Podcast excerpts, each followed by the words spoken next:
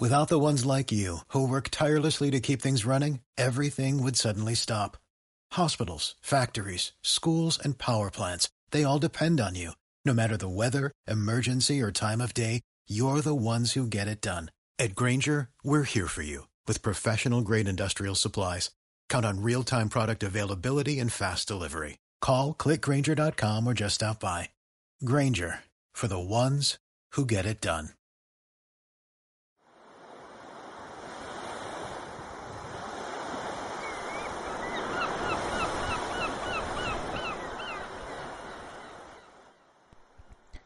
Dragon Magazine, episodio 335.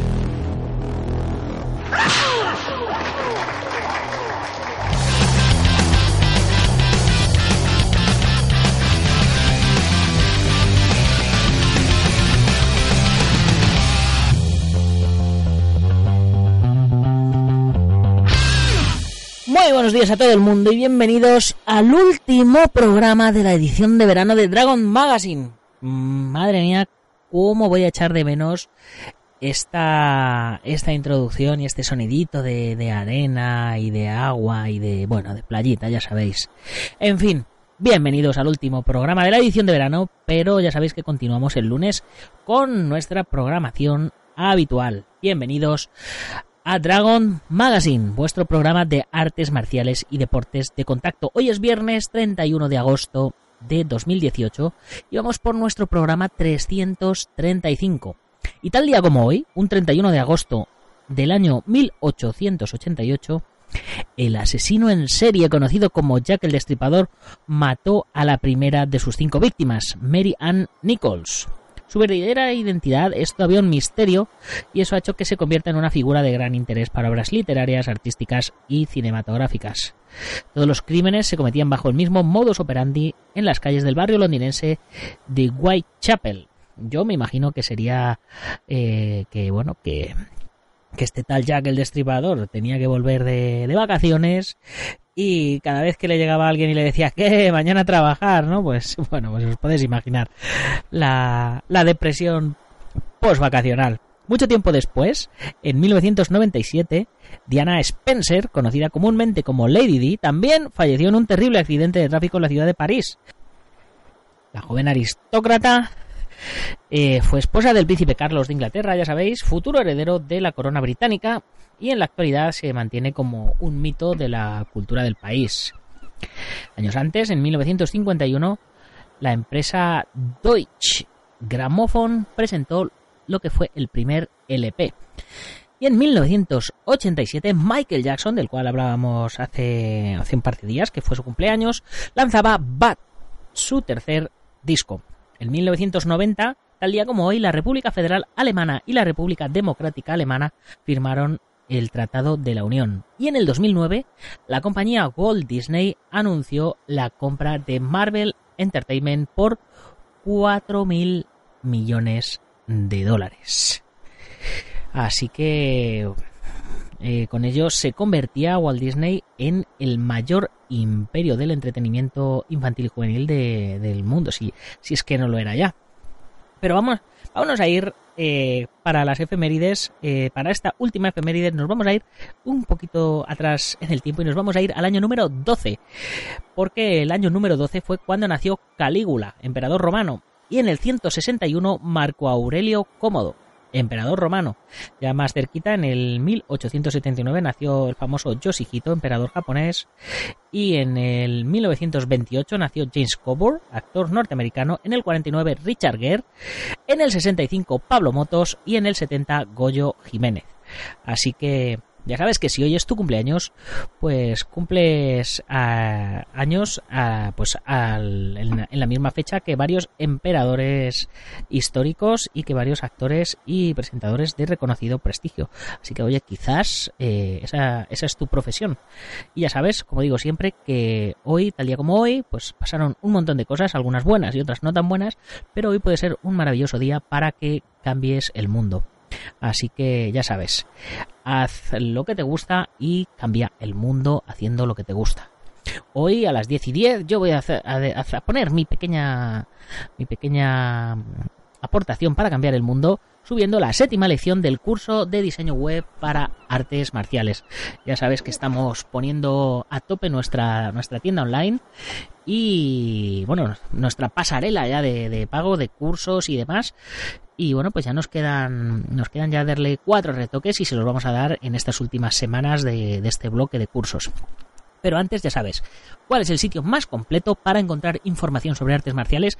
Pues sin lugar a dudas, dragon.es, la comunidad Dragon, con más de 450 videotutoriales a tiempo real para que puedas aprender y practicar desde donde quieras. Los puedes ver en el ordenador, en la tablet, en el móvil, con nuestra revista en versión digital y en papel enviada a tu domicilio con cursos de todo, con el 15% de descuento en la tienda online, gastos de envío gratis y descuentos y un montón de cositas que os voy a contar si todo va bien, la semana que viene. ¿Y todo esto por cuánto? Por 10 euros al mes.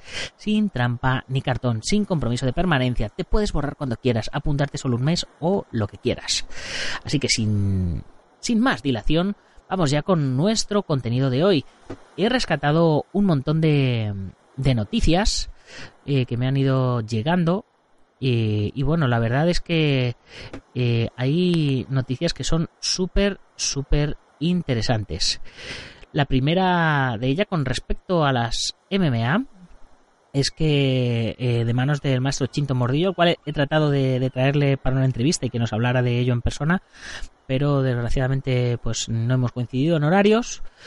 Y bien, del 11 al 14 de octubre se celebra en el pabellón multiusos de Guadalajara eh, el Campeonato de Europa Amateur de MMA de la WMMA, es de la World MMA Association.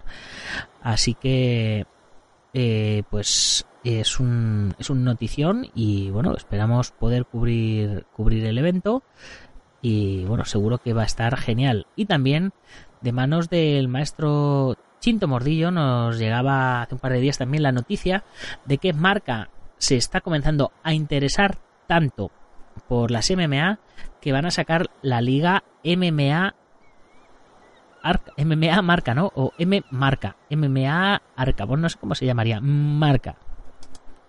La noticia saltaba, eh, como os decía, el, pasado eh, martes y bueno, se veía una foto haciendo un juego de palabras con, el nombre del diario Marca y con las MMA, poniéndole una M más delante de Marca. Y, bien, en la jaula del MMA ponía, ¿sabéis qué hacen Emilio Marquiegui y Chinto Mordillo en la foto? Se acaba de crear la liga MMA Arca. MMA Arca. Marca hace su apuesta por las MMA nacionales uniéndose con la WMMA Association y WKN para crear una Liga Nacional en 2019 que contará con ocho eventos televisados y que podremos ver en directo. El primer evento será en enero y aunque todavía no han salido nombres, ya os puedo confirmar que tendremos a Enoch Solves participando. Chicos, chicas, 2019 se nos pone interesante. Por supuesto, había un montón de, comentarios, ¿no? Eh, por ejemplo, Canis Lupus comentaba, me acuerdo hace muchos años cuando en una revista especializada Marquiegui menos valoraba las MMA y predecía que nunca tendrían el tirón del boxeo, que se dedica al periodismo porque como adivino me da a mí que no, por la boca muere el pez. Y bueno, comentaban que quizá Marquiegui había evolucionado igual que las MMA y otros comentaban que de momento es así, las MMA no han, han crecido pero siguen sin tener el tirón que, el boxeo. Eh, pero bueno, sea como sea, es por supuesto una grandísima noticia para las MMA españolas. La, siguiente noticia que os traemos sigue teniendo que ver con las MMA y por supuesto es que hay que mencionar que ayer empezó el TUP 28 con Juan Espino el Trota como representante español. La verdad, eh, los que me conocéis sabéis que, bueno, tengo a, mi papá ingresado en el hospital y no me he podido ver cómo le ha ido, pero eh, espero que haya ido bien, así que ya lo comentaremos y, el próximo jueves, que ya estamos en nuestra programación habitual eh, y hablaremos 100% de MMA, lo comentaremos y por supuesto el, el, lunes también vamos a, vamos a comentar a ver a ver qué tal le ha ido a nuestro representante español. Y por supuesto, la semana que viene, obligado, tenemos que hablar eh, de la noticia del evento Kabir Nurmagomedov contra Conor McGregor. Eso, eh, bueno, eso por descontado, ya lo sabéis. Vamos a, tocar algunos temas que, que, son un poco espinosos. Eh, ya sabéis que me gusta tocar temas espinosos para variar, a, a Mendel de ayer. Y bueno, este titular dice así. Eh, Telemundo51.com. Supuesta nueva víctima de instructor de artes marciales. Supuesta nueva víctima de instructor de artes marciales. La policía de Hollywood investiga un tercer caso de presunto abuso sexual. Las autoridades continúan revelando información sobre Joao da Silva y sus presuntos actos lascivos que habría cometido contra dos jovencitas menores de edad. Esa tarde, como se sospechaba, Telemundo 51 confirmó que la policía de Hollywood investiga un tercer caso de presunto abuso sexual que involucra a un adolescente de 17 años y que habría ocurrido durante un campamento de verano organizado por él. Según el reporte policial, Da Silva, de 34 años y de origen brasileño, habría tocado los pechos de dos de sus estudiantes, una de 13 y otra de 15, por lo menos tres veces por semana en los últimos tres años. Eh, estos actos ocurrieron en su academia de Jiu-Jitsu, ubicada en tal, tal, tal, tal, tal. La nueva víctima le dio detalles a la policía de lo que presuntamente sucedió. Esta mañana el instructor, que continúa arrestado en la cárcel principal de FT Lauderdale fue presentado en la corte. Anoche Telemundo 51 conversó con algunos amigos y conocidos del acusado quienes se mostraron sorprendidos al conocer los hechos. Bien, no es la, no es la primera vez que, vemos casos de estos y de hecho hoy tengo, tengo algunos temas de estos así eh, escandalosos de, este tema. Por ejemplo, eh, este otro, alumno de Kung Fu y pelador de pollos, retrato íntimo del violador Marcos Vamos a ver qué nos dice infobae.com. Esta noticia del 29 de agosto dice, Nahuel López es el mayor de 10 hermanos. Su propia familia decidió entregarlo a la bonaerense.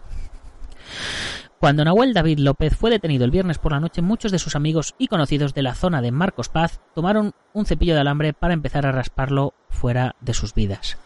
Borraron fotos junto a él posteadas en Facebook, borraron comentarios que habían dejado en los cinco perfiles de López en la red, una carrera frenética para desentenderse de haberlo conocido. No era grato ser vinculado con él. Alguien a quien López le tenía un afecto particular tuvo que soportar que le dijeran por WhatsApp que era un amigo del violín. Que se las tome ya. La pequeña academia de Kung Fu donde Nahuel había estudiado durante los últimos cuatro años recibió algunos insultos y amenazas en su perfil online. Sus vecinas del barrio del Prado difundieron su cara, su nombre y su información personal para escracharlo mientras se reproducía el rumor de que López habría sido ajusticiado a golpes por los detenidos, por otros detenidos que estaban en la celda de la comisaría Marcos Paz, en donde terminó tras ser arrestado, violado incluso, algo falso que no fue ni siquiera reportado por su defensora oficial. Sus padres, ex policía ella, hoy con una pensión, policía en actividad él. Salieron poco, al poco de su casa tras el arresto, lo mismo sus nueve hermanos, cinco mujeres y tres varones, de los que Nahuel es el mayor. Mientras tanto, los chicos del Prado se acumulaban en la esquina de su casa, entre la zanja con pasto crecido a modo de vereda y la calle de la tierra, viendo a la camioneta del reparto de garrafas pasar, viendo a los móviles de televisión y los cronistas y los camarógrafos, mirando atentos sin hablar como pájaros, sospechando.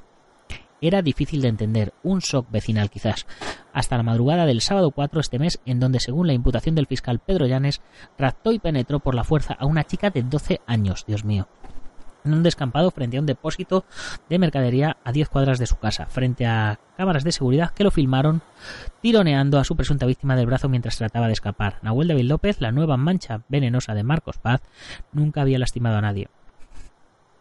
Nahuel, si es, si es, que es condenado como culpable, habrá tenido entonces su debut delictivo a los 21 años de edad con una calificación gravísima, abuso sexual agravado por acceso carnal a una menor, de 0 a casi 100. Perdóname, necesito tratamiento, necesito ayuda, le dijo a su novia en la visita a, a comisaría. Bueno, en fin. Eh, esto me, me, pone, me pone los pelos de punta. La academia es mixta. Nahuel le caía bien a las mujeres que también entrenaban en el lugar, según recuerda un habitual. Lo consideraban un chico respetuoso, amable, eh, dispuesto a explicar movimientos complicados a otros estudiantes que no lo entendían del todo. Otras artes marciales son más al palo. El kung fu es más paz y amor. Se ve que la onda le pegaba bien, dice el habitual. Había formado un vínculo con el hijo de su entrenador, un joven con una discapacidad motriz, una amistad. Nahuel, mientras tanto, no decía mucho en la escuela de artes marciales, era callado y reservado.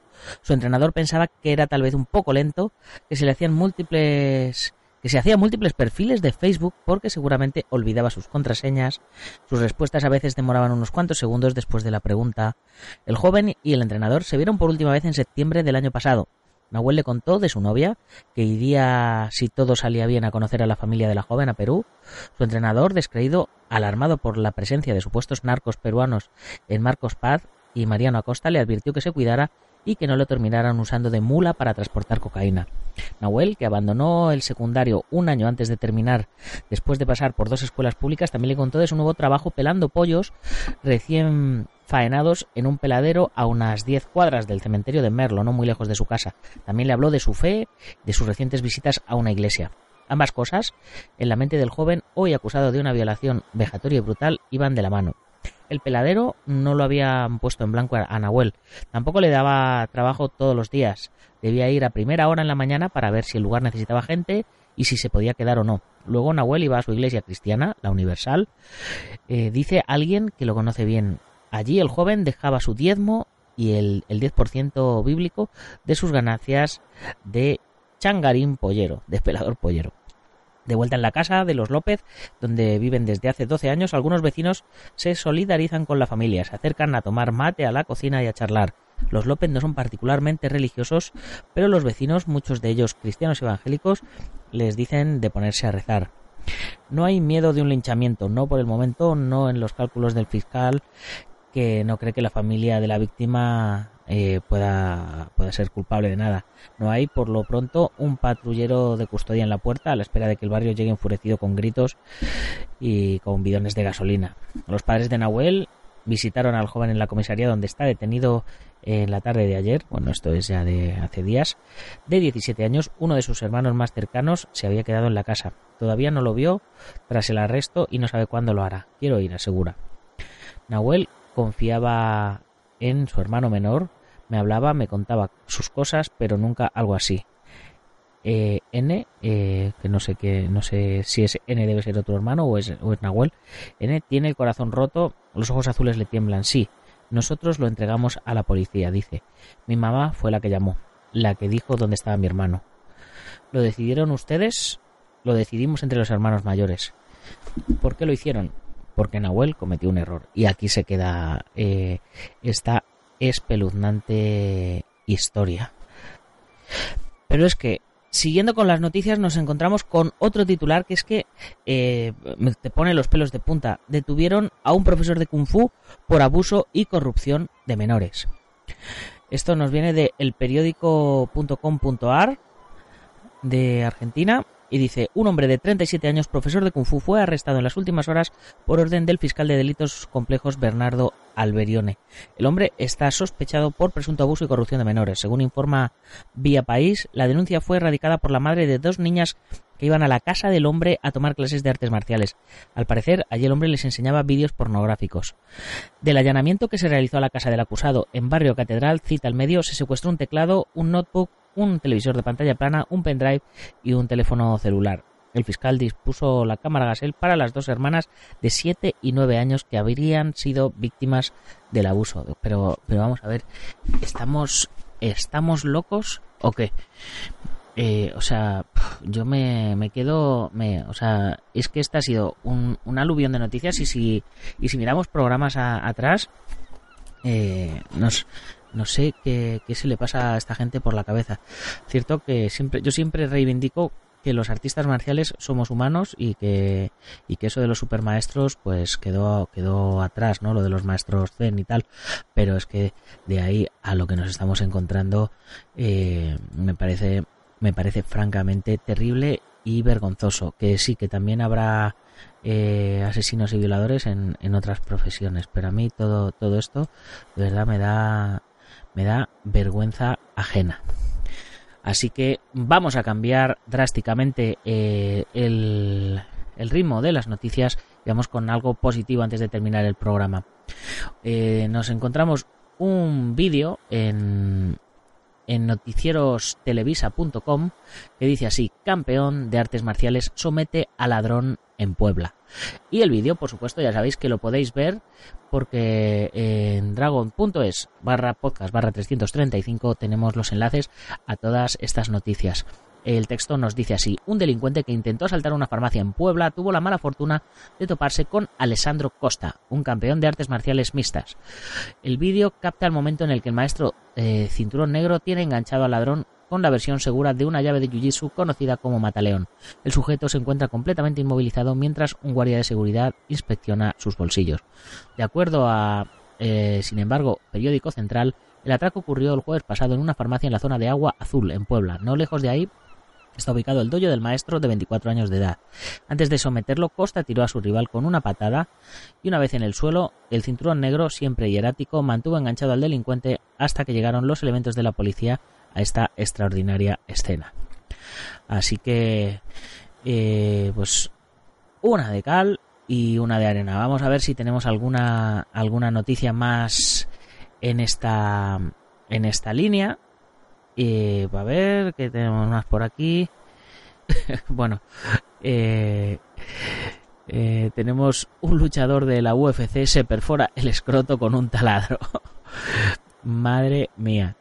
Esta noticia nos viene del mundodeportivo.com y dice así. Los luchadores de la UFC sufren lesiones importantes en el ejercicio de su deporte, aunque a veces encuentran más peligros fuera del ring. Es el caso de Bryce Tugnasty Mitchell, una de las grandes promesas de esta disciplina que ha confesado que ha sufrido un doloroso accidente doméstico. Tenía una tabla en la cabeza y me puse el taladro en el pantalón. El taladro se encendió y se me enredaron los testículos en él. Invertí la dirección del taladro para desenredarlos, pero el escroto se me había rasgado por la mitad. Y se ve una terrible foto donde se ven unos calzoncillos en el hospital manchados de sangre por la zona de la entrepierna.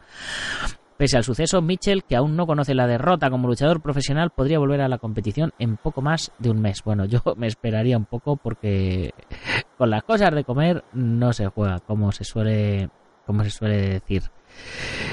Eh, más, más noticias que tenemos por aquí. Vamos a ir terminando ya.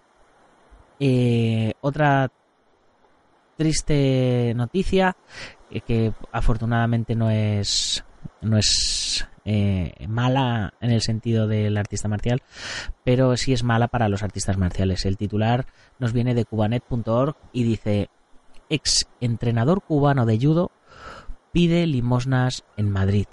Duerme en la calle pasando hambre. Miami, Estados Unidos. Abel Moya, exentrenador cubano de judo, lleva más de un año pidiendo limosnas en Madrid. Una cubana residente en Portugal, Ana Rosa Zamora, lo encontró tirado en la Puerta del Sol madrileña y publicó el caso en su perfil de Facebook. Duerme en la calle, pasando hambre. Yo le compré comida, le dimos dinero y ropa. Él no quiere dinero, no quería aceptar, solo pide comer. Por favor, vamos a ayudar a este hombre. Quiere regresar a Cuba y Cuba no le da entrada, escribió Zamora, profesora de danzas latinas en Portugal. Los que se puedan acercar a la Puerta del Sol y que puedan dar comida a Abel Moyas Reyes, ayúdenlo por favor, insistió. Moyas Reyes, de 46 años, se quedó en España en mayo de 2017 junto a siete deportistas. En ese entonces era técnico del equipo nacional de la Escuela Superior de Perfeccionamiento Atlético. Los deportistas y Moya estuvieron 17 días en un centro migratorio a la espera de que las autoridades españolas decidieran entre el asilo político y la repatriación. Sin embargo, Madrid les negó el asilo y el gobierno cubano no los aceptó de vuelta. Desde entonces, el exentrenador estaría viviendo en la calle.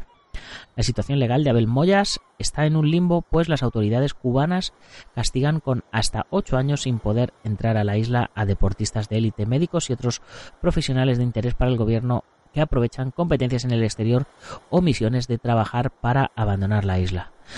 Bueno, eh, pues chicos, amigos, que tengáis un gimnasio en Madrid. Eh, desde aquí eh, os lanzo el, el reto de, de, darle trabajo en vuestro gimnasio. Yo me comprometo, si alguien tiene gimnasio donde, donde poder ubicarle, me comprometo a acercarme a la Puerta del Sol y buscarle y, hablar con él y, y, bueno, ver si, si podemos ayudarle, porque, eh, como dice el, el refrán eh, mejor que darle comida a un pobre, eh, ¿no? En lugar de, darle un pez a un pobre, enséñale a pescar, ¿no? Como se suele decir.